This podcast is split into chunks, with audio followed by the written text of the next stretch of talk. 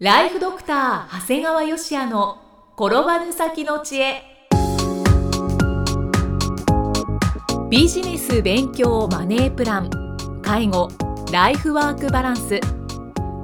この番組では認知症専門医であり経営者でもある長谷川芳也が人生を10倍豊かにする知恵をお届けします。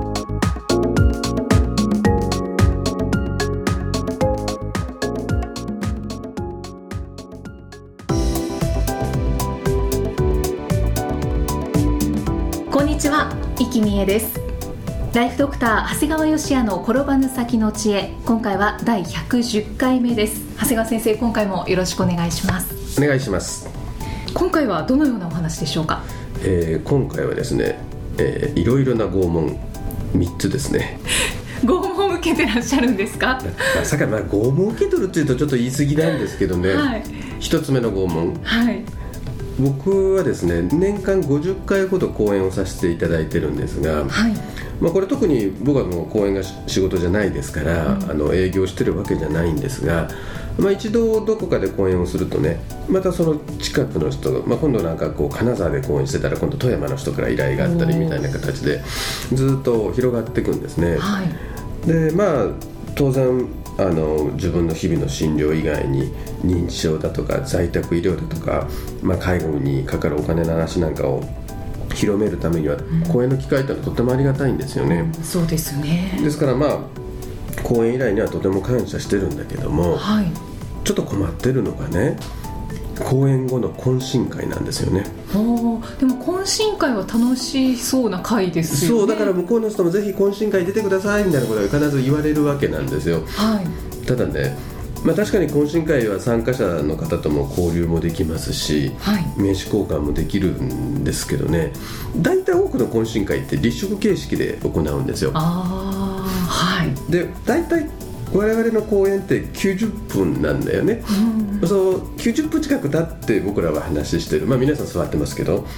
でその後もね立ち続けるっていうのは結構足腰にはきついんですよ。90分は結構長いですそよね。うずっと立ってるわけですよ。で僕はまあ絶対座って講演はしないもんですから必ず立っている、でその後に立食かようんとでなんかわからないんだけどカバンも預けれないことが多いんですよね。あそうなんですね、うん。ちょっとね大体片手で持ってるかもしくは足に手挟みながらあで名刺交換をしてるんだけどあはい。あとね、まあ、立食ですから当然食事はビュッフェスタイルだから取りに行かないといけないんだけど、なかなか講演した講師が食べ物取りに行けないじゃないですか。そうですね。取りづらいですね。で実際名刺交換と歓談をしてないといけないからそんな時間もないわけで。うんはい。で、まあ、結果まあ飲み物だけで食事はほとんどできないんですよね。だからまあ疲れた体にあの鞭打ってカバン持ちながら空腹で食事もできない。はい。これまさに拷問なんですよね。きついですね。まあ、本当言うとね、まあ、まあ時々こういうケースもあるんだけど世話役の人がついてくださって、まあ、料理も持ってきてくださる時もあるんだけどものすごい少ないんだよね。だからほとんど同じような拷問が繰り返されるもんだから、だからまあ基本的にはもう懇親会はお断りをするかもう早めに退席をするようにしてるんですね。でもこれで理由でうん。退席ってなるとちょっと残念ですね、あのねきっと知らないんだと思うんですね読んでる人の方が。ああの主催者側がね。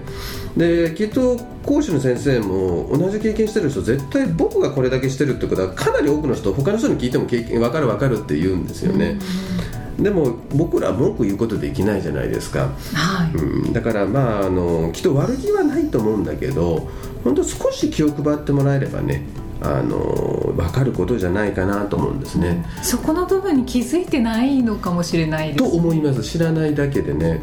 だから僕なんかの自分が逆に主催する講演会なんかだともう逆にもうみんな呼ばないもう逆にスタッフだけの懇親会をやってそれに来てもらうんですね。ああそうなんですね。でその場合はもう本当10人程度で一人一人着座して一人一人料理が配れるれるような懇親会にするんだけども、はい。そうすると結構ねその時の呼ばれた先生方が喜んでくれるんですよ。あなかなかこんな懇親会ないんだよねって。でああそうなんですね。逆に思いもかけないことも話してくれたりして、うん。だからこう不特定多数のもう何十人も集める懇親会もいいんだけどもまあねスタッフをねぎらう意味も込みでね。でさらにその講師の先生からより講演で喋れなかったような情報を引き出すためにもこういうこじんまりとした懇親会も僕はおすすめだと思ってるし、僕はこうしてますね。ああいいですね。ゆっくりできますしね。ねその先生方もねはいで次が2つ目がですねこれが新幹線の拷問なんですね。はい新幹線に拷問が。あるんですよ。で僕は定期的に東京に出かけることがあるもんですから特に名古屋品川間を新幹線を使うんですが、大体新幹線の中っていうのはもう食事をしてるか、まあ、仕事をしてるか、まあ、本読んでるか、うん。あと寝てるか、まあどれかなんですけども、うん。はい。まあ、結構ね1時間半っていうとこう普通にできないことができるこの時間って貴重なんですよね。そうですよね。こんな時間を邪魔するものが東海道新幹線の車内検察なんですよね。ああ聞いたことありますね。ね結構なんか僕もこのね話以外でもいろいろ出てるみたいなんですけども。特にね公演を終えた帰りなんかはこう乗った途端にうとうとするんですが必ず検察が来るんだよね。はい東海道新幹線ですよね。そうなんですよで夕方の乗車率が高い時なんかなかなか来ない。うん。でいつ来るんだろうなと思いながらこう新横浜を過ぎてようやくやってくることもあるんですよね。なんとなくその間、まあ、寝ちゃえばいいっていう人もいるんだけどなんとなくこう眠い目をこうちょっと気にしながらでなんとなく来ると起きちゃうんだよね。はい。でねまたその時に必ず言うんだよねお休み中申し訳ありません。お仕事中申し訳ありません。お食事中申し訳ありません。はい。もうすごい礼儀正しいんだけども虚しいよね。だってあんたのその検察が最も迷惑だからね だから本当いや俺不正乗車なんかしてねえよってさっき通ってき改札通ってきたばっかじゃん疑ってんのって言いたくなっちゃうわけですよね、まあそうですね。乗務員さんはまあ仕事だから仕方ないですけど、うん。長谷川先生の気持ちはよくわかります。ねえ。はい実際新幹線の乗車券って自動改札通るか駅員のチェックがなきゃ大体ホームに入れませんし、で実際検察する乗務員は端末でね携帯端末でその座席に本来人が座るべきなのかとかも全部分かってるしでその席の乗車券あの指定席券が改札を通過してるかどうかも全部分かってるんですよ。だから実際東日本なんか JR 東日本なんかはもう廃止されてるしあの東北長野上越秋田山形各新幹線の指定自由両席でも廃止されてるんだよね。ってことは東海道新幹線ができないわけないじゃないですかね。そうですね。だからもう経営者感覚からするとなんかなんか社内検察の人件費が無駄なんだけど、まあ、東海道新幹線は儲かってますから、はい。もうこういう必要のない検察の人も雇って給料払い続けとるんじゃないかなとちょっと疑ってしまうんだよね。そういうことなんですかだねからこの新幹線の中の拷問もはい。できたら廃止してもらえるとありがたいんですよね。東海道新幹線を利用されてる方の多くはうん。なくなるといいなって思ってると思うんですけど、これね結構皆さんねあの思ってると思いますね。うん。でも少し前に、うん。あの東海道新幹線でうん。焼身自殺があったので、なんかそういうのを考えるとより強化されたりしてなんて。うん、でも検察をいちいちする必要はないよね。本来座ってるべきところに座ってない人がいたらチェックすればいいわけで、うん。逆にせっかくそんだけの人員がいるなら検察以外のことに使えようと思うね 確かにまあそうですね、変なことしてる人いないかね変な人いないかねともっともっとじゃあもっと動く人がいてもいいんじゃないっていう形になるから、やっぱりこれは議論を分けるべきじゃないかなと思うよね。はい。で3つ目はねこれなかなか皆さん知らないと思うんだけど休日診療所の拷問っていうのがあるんだよね。何ですかこれは。これはねあの僕は年にちょうど12回医師会の休日診療所で、えー仕事があるんですよ。はい。でこれ結構ね自分のクリニックでする診療に比べてストレスがあるんだよね。これ結構みんな知らないんだけど大体休日診療所なんて大した設備がないんですよ。だから普通なら胸の写真とか緊急の採血をするようなこともそれもないですしあはい。で処方できる薬も限られてるし、まあ、点滴なんかもできないもんだから大体自分がいつもやってる診療に比べてちょっとレベルの低い診療しかできなくなるんだよね。はい。でねなんとなくね来る患者さんも変わっとるのよね。あそうなんです一か応休日診療所だから、まあ、一応はい。救急のためのためなんでね、うんそうですね。なんとなく熱もなく食事も取れるけどなんとなく熱っぽいから見てほしい。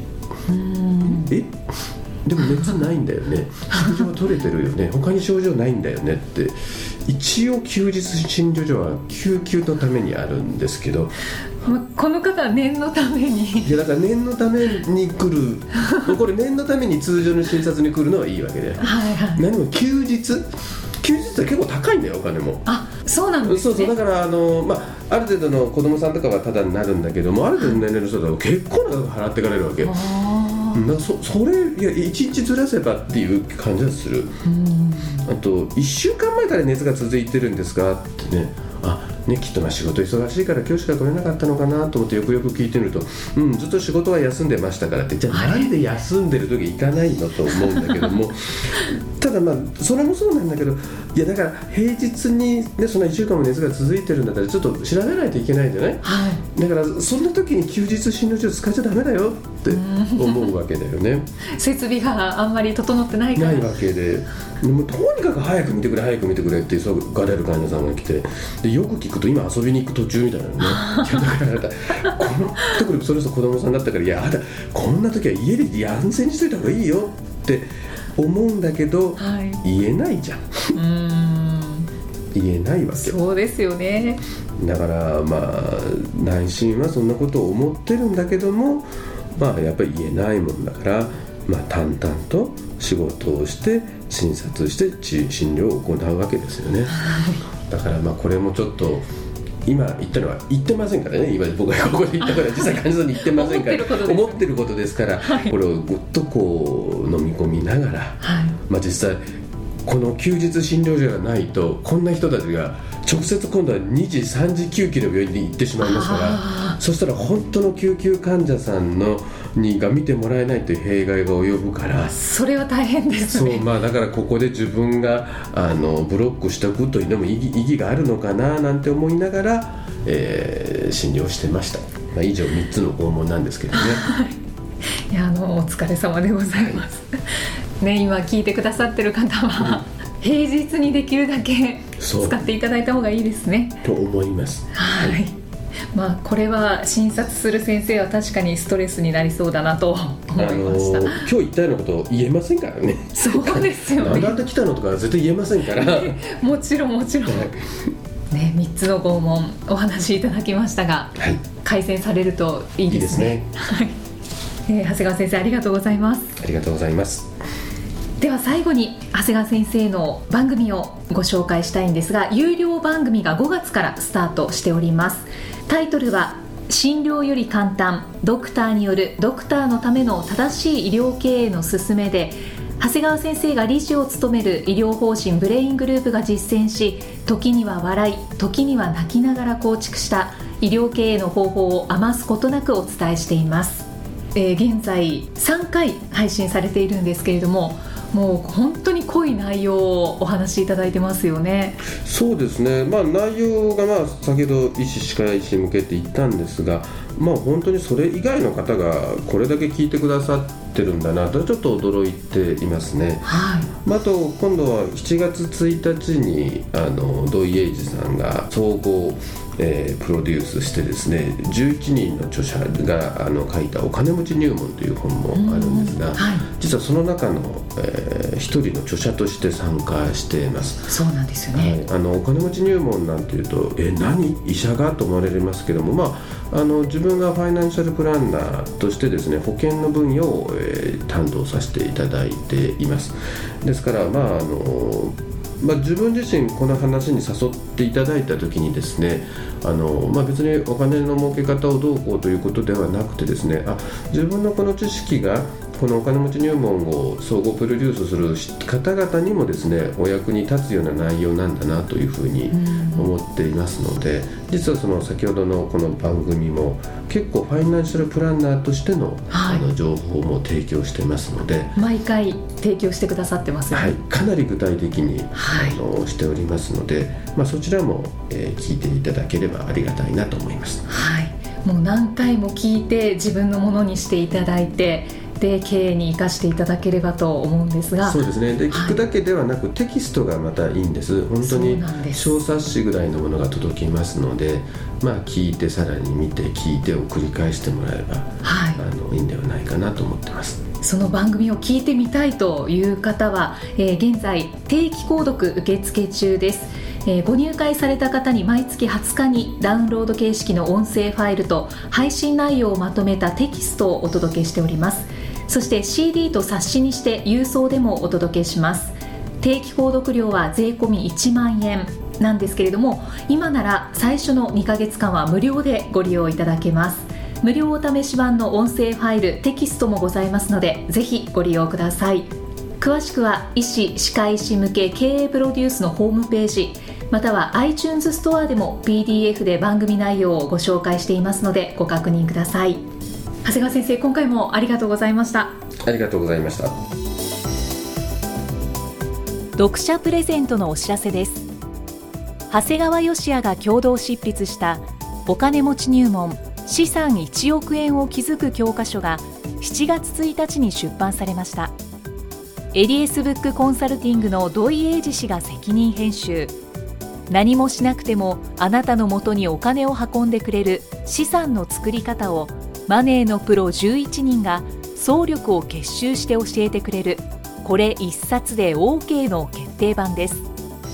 この本の長谷川のサイン入りを有料音声番組ドクターによるドクターのための正しい医療経営の勧めを定期購読された方先着100名様にプレゼントいたします。定期購読ご希望の方は番組ホームページをご覧ください。またはブレイングループのホームページにあるバナーからもアクセスできます。皆さんからのご応募をお待ちしています。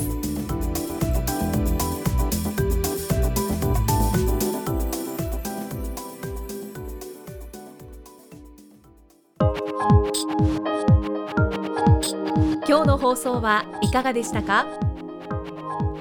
番組ではご感想や長谷川よしあへのご質問をお待ちしています。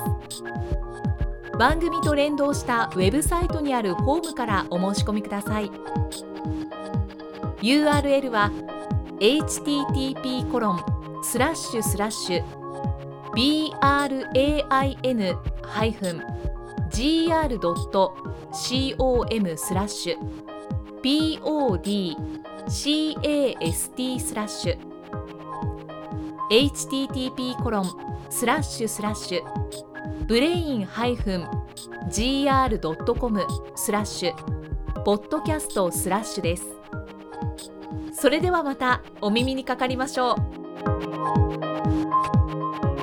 この番組は提供ライフドクター長谷川芳也プロデュースキクタス。ナレーションは生きみえによりお送りいたしました。